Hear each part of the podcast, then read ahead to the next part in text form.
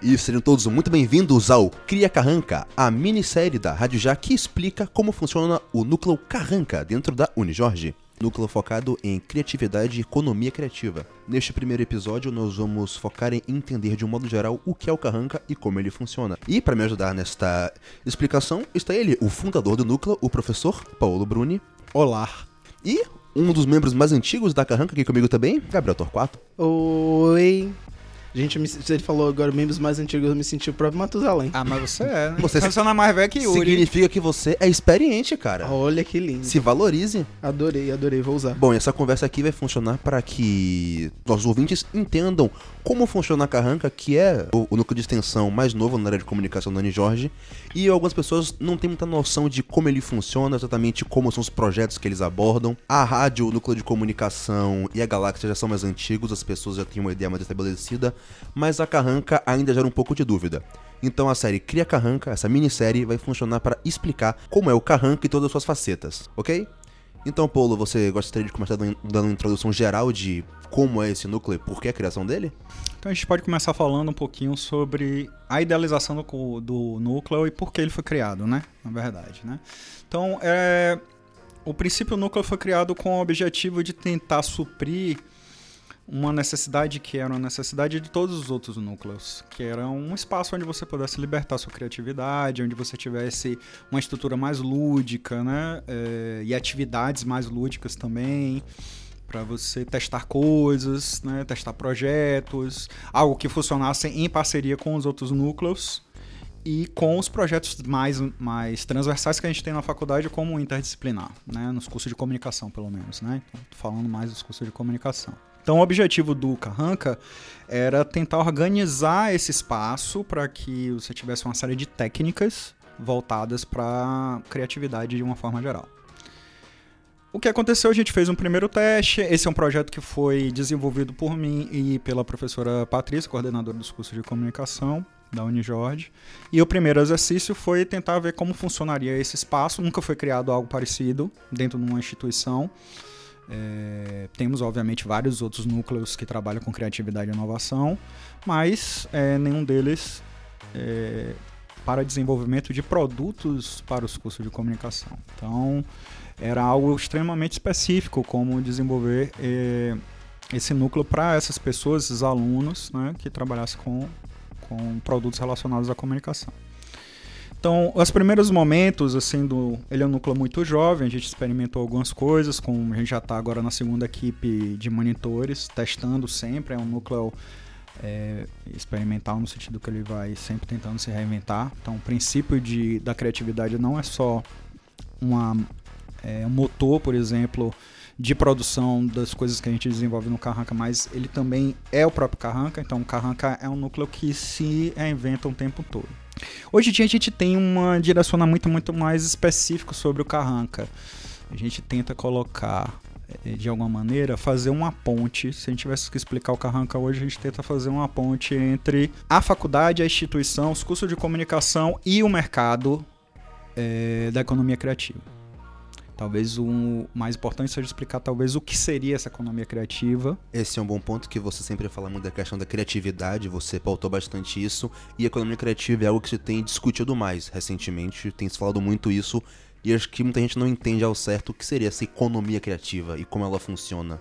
É, acredito que talvez a forma mais simples da gente explicar o que é economia criativa seja dividir a palavra mesmo. Então, tentar entender primeiro o que é economia. Então, de um lado, você tem uma ciência, né? Economia é uma ciência que tenta regular ou entender como funciona a produção, distribuição e consumo de bens e serviços. E do outro lado, você tem a criatividade, que é um, vamos chamar de um dom, um exercício natural do ser humano, uma proposta de criar algo novo ou transformar algo que existe. Então, na verdade, quando você fala de economia criativa, você tenta juntar as duas coisas. Você tenta entender, então, como é que funciona o desenvolvimento, a distribuição e o consumo de produtos onde a criatividade é a fonte motora de produção dessas coisas, né? E nisso a gente coloca uma série de setores. Você tem é, motor criativo, no caso que a gente chama, é como esse capital intelectual, ou seja, a ideia, o conceito, né, vai ser transformado então em algum produto ou serviço. Então esse processo de construção, de caracterização, de organização de modelos de negócio, né? Todos eles fazem parte da economia criativa. Mas ele envolve também um escopo muito grande de setores. Então, economia criativa é o capital intelectual do cientista que desenvolve, por exemplo, uma nova forma de se cultivar uma bactéria. É, e também é por exemplo, a produção de um audiovisual, de um filme, todos eles têm essa mesma matriz aí que vai se desenrolar em uma série de produtos ou serviços. Gabriel, você é um que é um dos monitores do Carran, que está lá já há algum tempo. Para o pessoal que está ouvindo entender melhor como o núcleo funciona e o que ele produz, será que você poderia dizer alguns dos projetos que você participou ou esteve à frente?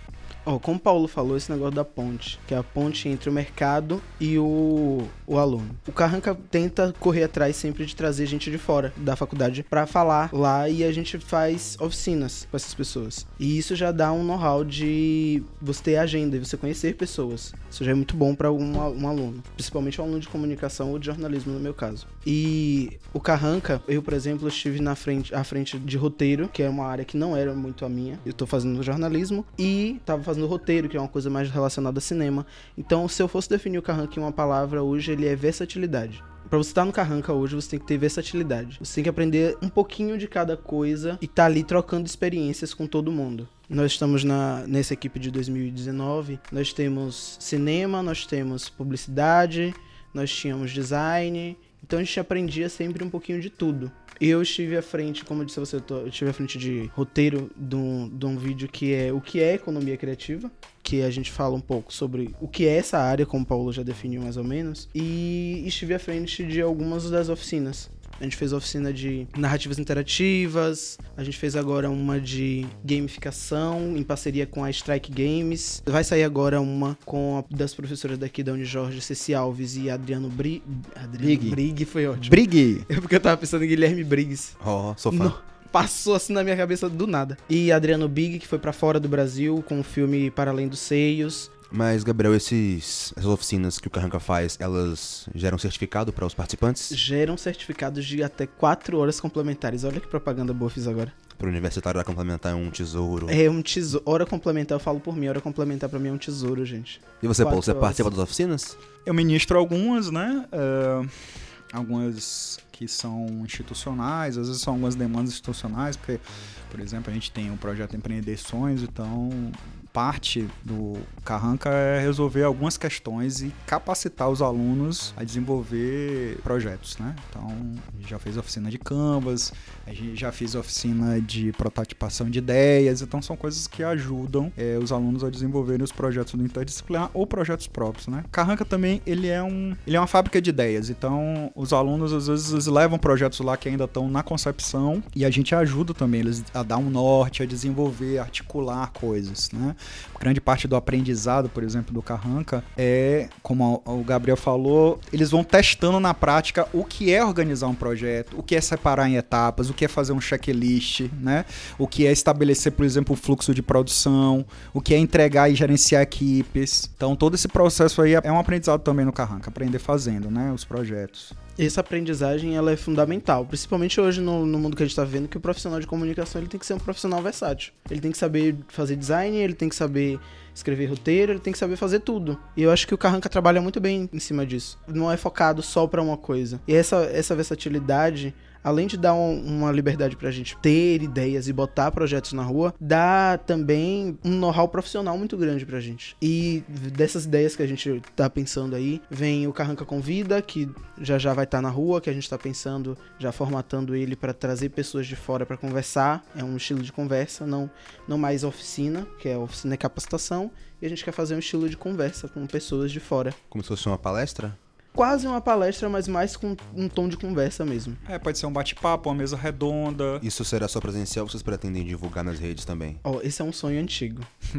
um sonho é bom, sonha. É um sonho antigo que a gente tá querendo rodar, que a gente quer fazer uma live. A gente oh. já tem algumas pessoas fora do âmbito universitário que querem vir, querem fazer, e aí a gente quer colar com eles e fazer essa ideia, botar essa ideia na rua. Fazer uma live com essas pessoas que estão fora do estado Bahia que é onde a gente se encontra, e rodar esse projeto. Outra coisa que a gente também quer rodar agora é o rolê criativo, que são visitas técnicas a lugares, mapeando lugares da comunicação que lidam diretamente com a criatividade. Um exemplo assim de um local? Ó, agora nesse dado momento a gente tá pensando pro pessoal de PP. Vamos fazer um para cada curso e depois a gente vai diversificar. Meu chefe, meu chefe tá me olhando. Então, o primeiro seria pra galera de publicidade e propaganda. É, isso a gente tá pensando ainda. A gente não decidiu qual vai ser o primeiro.